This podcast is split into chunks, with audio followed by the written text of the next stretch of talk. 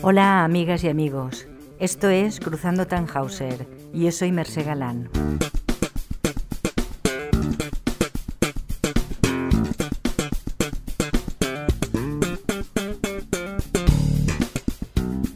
Hoy quiero recomendaros dos documentales que se construyen a partir de archivos fotográficos o de films encontrados después de muchos años.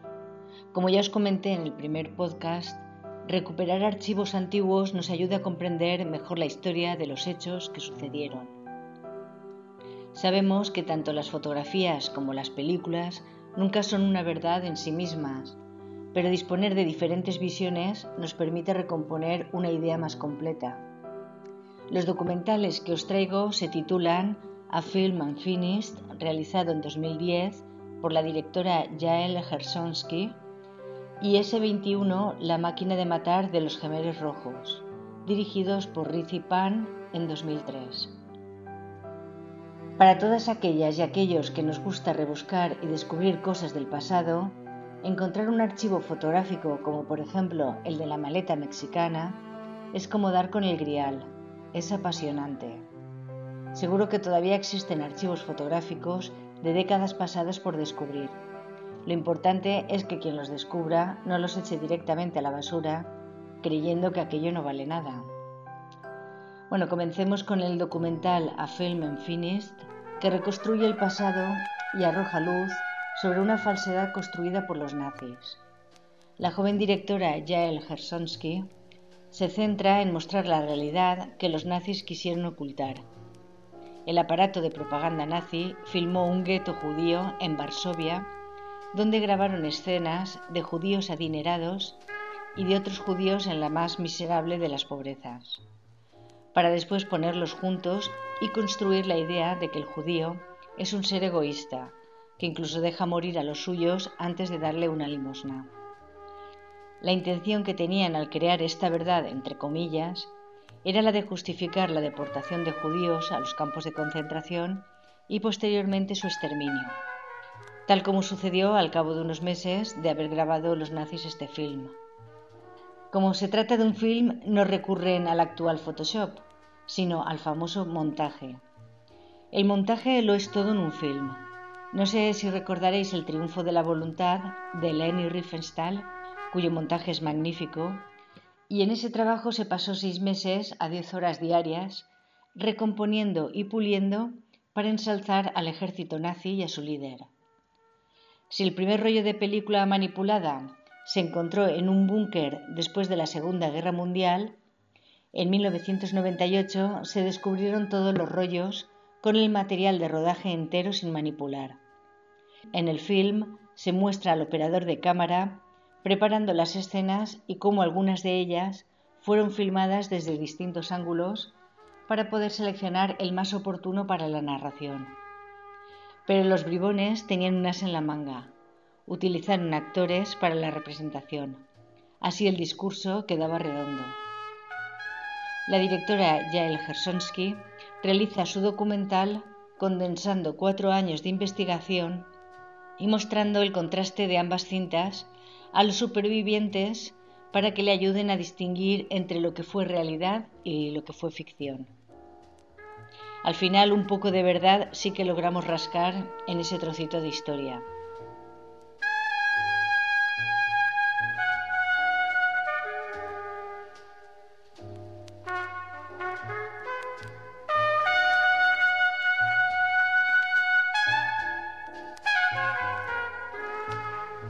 El otro documental, S21, La máquina de matar de los gemeres rojos, dirigido por Rizzi Pan en 2003, tiene una historia con más matices. Por si ahora mismo no recordáis quiénes eran los gemelos rojos, os introduzco brevemente. Camboya era un país neutral con unos 7 millones de habitantes. En 1970 hay un golpe de Estado comunista y ganan los gemeres rojos. Estos realizaron una limpieza en la población a la que desplazan, torturan y masacran, dando un saldo de 2 millones de personas asesinadas. Uno de los centros de represión y tortura durante el periodo Gemer Rojo es el conocido como S21, situado en la población de Tuol Sleng, un centro que anteriormente había sido una escuela y ahora es el Museo del Genocidio de Tuol-Sleng. El documental empieza con un hombre que está en su casa con su mujer, sus hijos y sus padres. Es una escena familiar, tranquila, pero pronto averiguaremos que es uno de los asesinos. Ha pasado apenas una década. Los padres le piden que diga la verdad de lo sucedido, ante la cámara, para que aquellos hombres muertos descansen en paz, para que el karma en el futuro sea pacífico. También para que los vecinos vean su arrepentimiento por los asesinatos. Como toda madre, disculpa a su hijo diciéndonos que los gemeres lo adoctrinaron. Él se disculpa diciendo que tuvo miedo a ser asesinado si no obedecía. Después sale un superviviente, un pintor, que bajo su trauma vivido pinta cuadros contando lo que allí ocurrió. De hecho, es el único superviviente gracias a su pintura, ya que a su victimario, un tal llamado Doug, le gustaba cómo pintaba. Otros pintores pasaron por allí y los ejecutó a todos. El documental alterna la narración a través de los protagonistas de ambos bandos. Unos y otros cuentan cómo vivieron su paso por el S-21. Pero lo más interesante del documental es que todos se reúnen allí, en aquel lugar, y dialogan sobre lo que ocurrió. Los victimarios se consideran víctimas ya que si no obedecían los mataban y a los que asesinaron los consideran víctimas secundarias.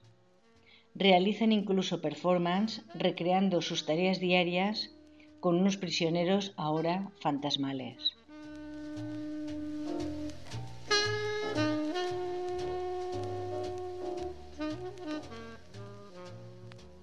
Es muy buen documental ya que logra reunir a ambas partes y hace rendir cuentas a los carniceros.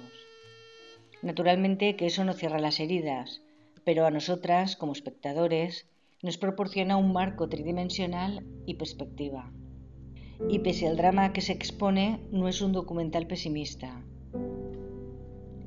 Vicente Sánchez Biosca, autor de diversos libros sobre cine y guerra civil, escribió un artículo titulado El mudable semblante de las víctimas, imágenes de la aflicción en Camboya, se trata de los crímenes detentados por los Gemeres Rojos entre 1975 y 1979. En este artículo habla sobre la importancia de la fotografía cuando los victimarios retrataban a los disidentes del régimen y de sus diferentes miradas antes de masacrarlos. Importa desde el momento de la toma fotográfica hasta después cuando se expone en museos o finalmente cuando las fotos se pasan de mano en mano en un tribunal que exige responsabilidades. Como dice Sánchez Biosca, las fotografías que hicieron los gemelos rojos en ese 21 se pueden considerar objetos semióticos que hay que interrogar a partir de sus códigos de figuración. Pero también son objetos, porque los negativos se oxidan en rincones, cuyo archivo alguien logra rescatar.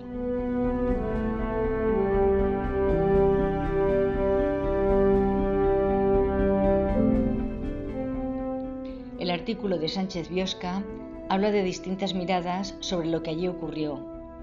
Primero habla de la mirada fundadora, que es la del fotógrafo que ve en el prisionero al enemigo. Podría decirse que ese 21 fue el producto más genuino de la cosmovisión Yemer Roja, de su afán por desenmascarar, fichar, reprimir y exterminar a sus antagonistas. Más comprender esto requiere penetrar la lógica archivística de sus autores y su función en el proceso de destrucción, correlato imprescindible de la construcción de la nueva utopía. De ahí la necesidad de formularse algunas preguntas. ¿Cómo se operaba esta toma fotográfica? ¿En qué secuencia de acciones se inscribía? ¿Con qué propósito se documentaba la imagen del detenido habida cuenta de que éste iba a ser ejecutado sin vacilación? ¿Con qué objeto se preservó? ¿Qué otros documentos completaban el archivo criminal?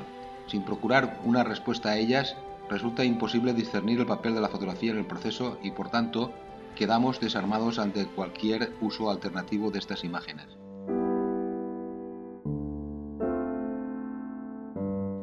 Uno de esos fotógrafos del S-21, Nemain, sigue convencido de que realizó una gran labor y que por ello la humanidad debería agradecérselo. A punto estuvo de abrir su propio museo sobre el S-21. Los gemelos rojos veían complots por todos lados. Por tanto, el pueblo que no les apoyaba era el enemigo.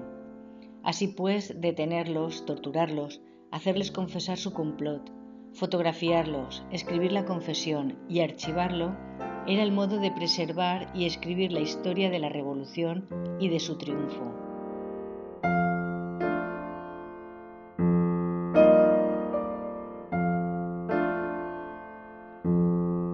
La segunda mirada la llama un museo de los horrores.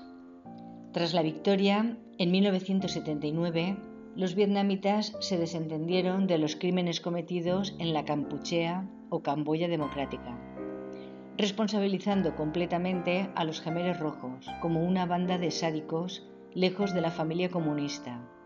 Invitaron a periodistas a que contemplaran el horror en el Museo del Genocidio.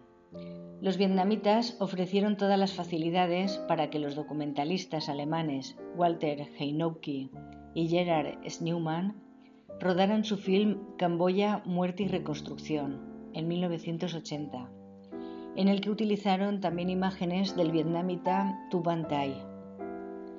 El director del museo, Mei Lam, que tenía el encargo de organizar el Museo del Genocidio, había visitado previamente Auschwitz en busca de inspiración, pero la fórmula que empleó fue algo más visceral que sutil. Enfatizó lo macabro.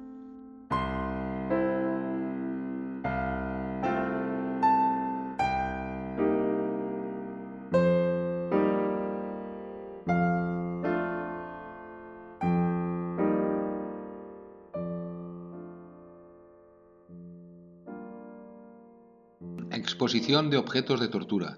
Preservación de la cama metálica en la que había sido hallado el cadáver de un hombre empapado en su sangre.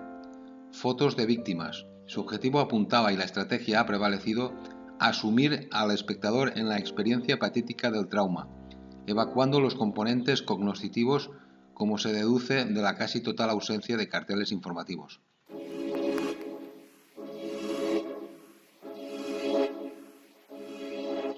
La tercera mirada la proporcionan proyectos universitarios e investigadores que recopilan fotografías y documentos que se van inventariando y protegiendo de la desaparición. Hemos de tener presente que durante esos años los gemeres rojos no habían desaparecido, estaban escondidos en la jungla esperando una nueva oportunidad de hacerse con el poder, hasta que por fin en 1998 entregan las armas.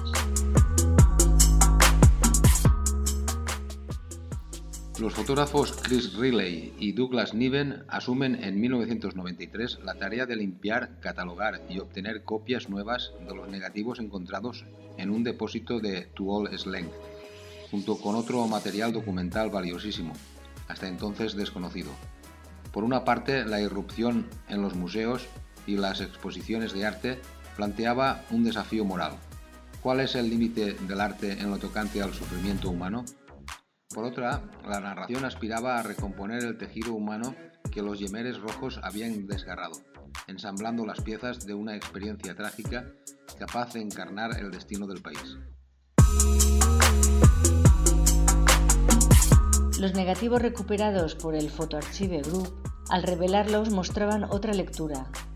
Las fotografías ya no aparecían recortadas, sino completas, en donde el encuadre variaba, Así se descubrió, por ejemplo, que en el retrato de una mujer aparecía su bebé en un lateral. Se podía visibilizar el contexto. Y hablando del contexto, las fotos también viajaron. Se expusieron en la Gallery 3 del MoMA o en la sede de Les Rencontres Photographiques d'Arles. La exposición del MoMA, titulada Fotografías de S21, tuvo lugar en 1997 y constaba de 22 mugshots. Mugshots son como fichas policiales, ampliados a partir de los negativos de 6x6. Aunque ya era conocido el fotógrafo Nem Bin, el que os he comentado anteriormente, que esperaba el aplauso mundial, los pies de foto del MoMA señalaban fotógrafo desconocido. En julio de ese mismo año, Les Rencontres Photographiques d'Arles presentó 100 retratos. Hubieron críticas hacia los comisarios que organizaron estas exposiciones, ya que se consideró que se mostraban los retratos tal como los contemplaron sus ejecutores, sin incluir ni identidad ni biografía. La última mirada es la de la ley. El archivo de rostros o fichas policiales de Tuol Sleng es el soporte para la acusación ante los tribunales de los dirigentes gemelos rojos.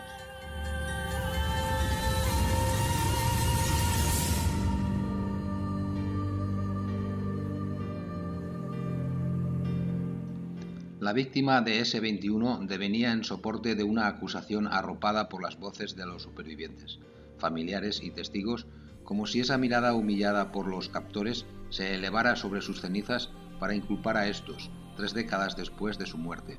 Los mugshots pasan, así, entre las manos de los implicados en el proceso de destrucción, sean estos o no acusados, circulan por despachos de abogados y procuradores y llegan a los gabinetes de prensa, los medios de comunicación, en particular, multiplican exponencialmente el alcance de las imputaciones que adquieren ahora una función precisa, servir de prueba para una sentencia penal. En ese trayecto las fotos son acogidas por los familiares que ejercen una suerte de rescate memorístico. Algunas madres recuperaron la copia de la foto de sus hijos, hijas o maridos, foto de personas que llevaban una venda en los ojos y solo la quitaban justo antes de echar la foto, pillándoles en una situación de desconcierto total. Como dice Hugh, no había duda, tanto para las víctimas como para los ejecutores, las fotos constituían signos inequívocos del poderío y eficiencia del régimen. Hoy vamos a llegar hasta aquí. Encontrar archivos fotográficos, documentales, fílmicos, es recuperar parte de una memoria histórica que no debe caer en el olvido, sobre todo para que su conocimiento no permita que esos macabros actos vuelvan a repetirse. Si te ha interesado este podcast, puedes seguir cruzando Tannhauser y te avisaré para el siguiente.